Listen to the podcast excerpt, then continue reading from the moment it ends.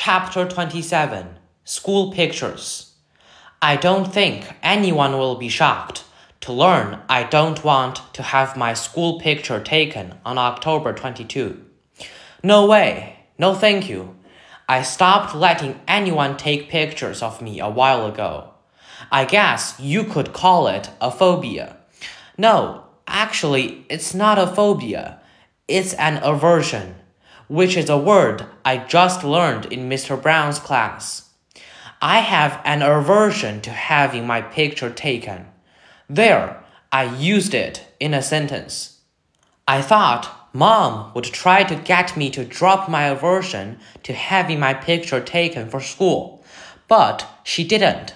Unfortunately, while I managed to avoid having the portrait taken, I couldn't get out of being part of the class picture. Ugh, the photographer looked like he'd just sucked on a lemon when he saw me. I'm sure he thought I ruined the picture. I was one of the ones in the front, sitting down.